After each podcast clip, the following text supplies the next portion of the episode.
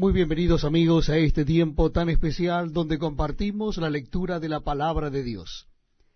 Les invito a que busquen en sus Biblias o Nuevos Testamentos la primera carta de Juan, primera carta de Juan casi, casi al final de la Biblia. Ustedes van a encontrar antes de Judas y Apocalipsis la primera carta de Juan.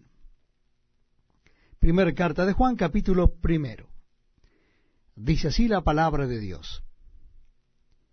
Lo que era desde el principio, lo que hemos oído, lo que hemos visto con nuestros ojos, lo que hemos contemplado y palparon nuestras manos tocante al verbo de vida, porque la vida fue manifestada y la hemos visto y testificamos y os anunciamos la vida eterna, la cual estaba con el Padre y se nos manifestó.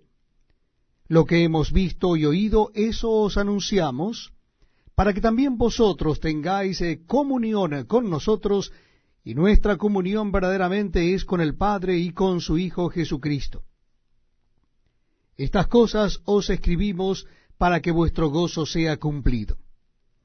Este es el mensaje que hemos oído de él y os anunciamos. Dios es luz, y no hay ningunas tinieblas en él.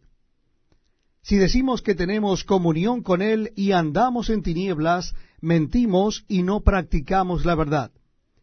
Pero si andamos en luz como Él está en luz, tenemos comunión unos con otros y la sangre de Jesucristo su Hijo nos limpia de todo pecado.